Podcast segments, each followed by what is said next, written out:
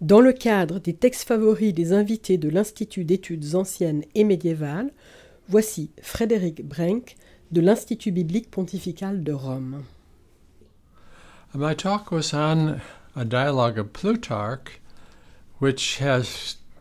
Different translations of the title. It, it's known as The Sign of Socrates, in French, Le Démon de Socrate, or uh, better would be on the daimonion of Socrates, daimonion being uh, the supernatural thing, uh, and related maybe here to uh, daimones, uh, spiritual beings. And this part has to do with the eschatological myth, the descent of of a person into the oracle in, of Trophonius, going down into the ground and uh, and uh, receiving some sort of message. He said that when he descended into the place of the oracle, he first found total darkness. He prayed and lay there for a long time, not very clear in his mind whether he was awake or dreaming. It seemed to him, however, that there was a noise and his head was struck, and the sutures of his skull parted to release his soul. It rose joyfully into clear, bright air and seemed then to relax for the first time after long confinement and pressure, and it, and it felt as though it grew in size like a sail being unfurled. Then he heard faintly a whirring going round and round above his head, making a pleasant noise. Looking up, he could not see the earth anywhere there. There were only shining islands beaming soft fire on one another, and coloring the light now with one hue and now with another as they moved around. These islands seemed vast and innumerable, all circular, but not all equal in size. The ether hummed sweetly as they circled round, for the gentleness of the blended music of their harmony seemed to match the smoothness of their motion. In the center there was a, there stretched a sea or lake, bright with colors that mingled in its grayness. Some few of the islands sailed through the strait to cross beyond the stream, but most were borne along by it, while the sea itself moved gently, smoothly round. The depth of the sea varied in its southern parts. It was very deep, but elsewhere shallow and, mo- and marshy. It overflowed in many places, but receded in others and had no major outlet. Its color varied, and it goes on like that. And then uh, Timarchus, who is the visionary, sees uh, things like stars uh, going up, uh, some with great difficulty, and others uh, going straight. The what is interesting is that, according to Renberg, who wrote these two huge volumes on incubation oracles, we have nothing in our sources that indicates that the person actually dreamed, though that could be possible, and it was an unusual oracle, and that the the person who sought uh, word from the oracle did everything himself. There was no prophet or prophetess there. Uh, he either went into something of a trance, as we see here, or a dream, but he says that he didn't know whether he was alive or awake.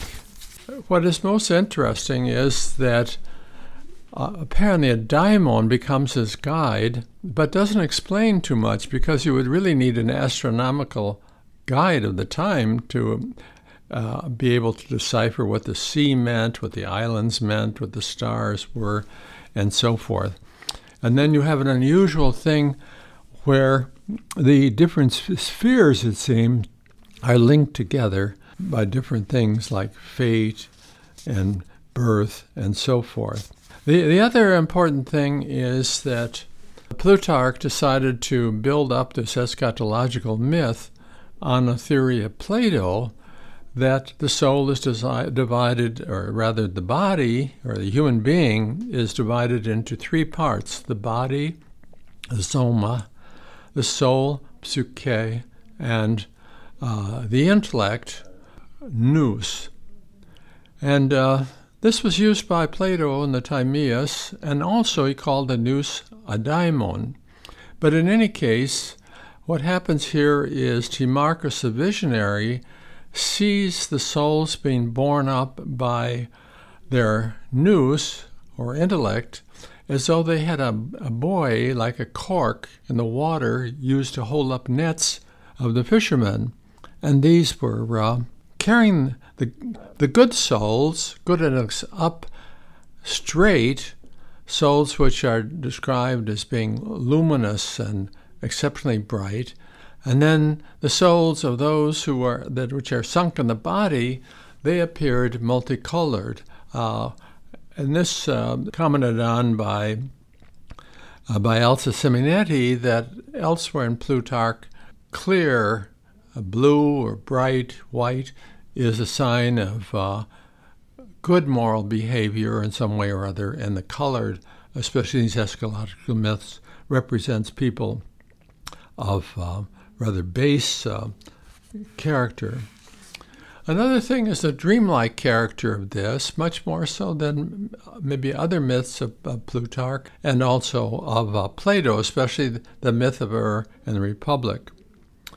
Another innovation of Plutarch's is again based on the idea of the human composite being uh, body, soma, soul, psyche, and intellect nous, is that, especially in his myth on the face of the moon, the souls go up to the moon after death, and then there is a second death that takes place in which the soul is separated from its intellect the very good ones of noble persons, and of course in, in Plutarch and Plato are, always philosophers, that, uh, they go off and eventually are liberated forever from their, eventually from their souls and will no longer have to be reincarnated, where the other souls will reawait reincarnation on the moon, and then according to how well they've done uh, in their previous life, are incarnated in uh,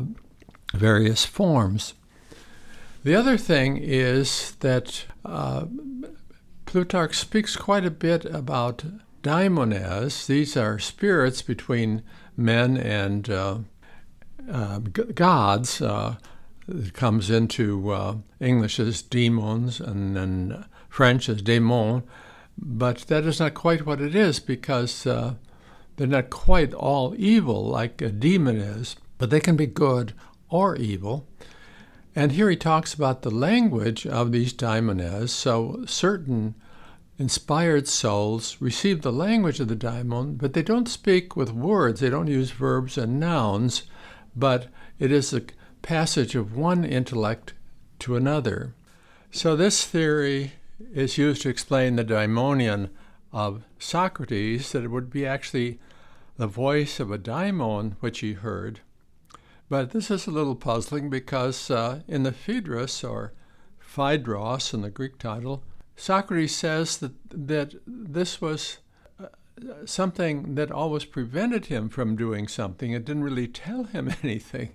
Whereas the daimon supposedly would tell a person something and would communicate with this daimonic man, a person like Socrates, not using ordinary language, but communicating from intellect to intellect, not using language, but simply uh, moved by the superior intellect of the daimon, something which is explained by one of the characters in Plutarch's dialogues that, uh, for instance, a, a small rudder can move a great ship, or that since our own intellect moves to different parts of the bodies, there's no reason why a superior intellect couldn't communicate directly with another inferior intellect. And so that solves the, the riddle of the daimonion of Socrates, even if it might not be all that satisfying.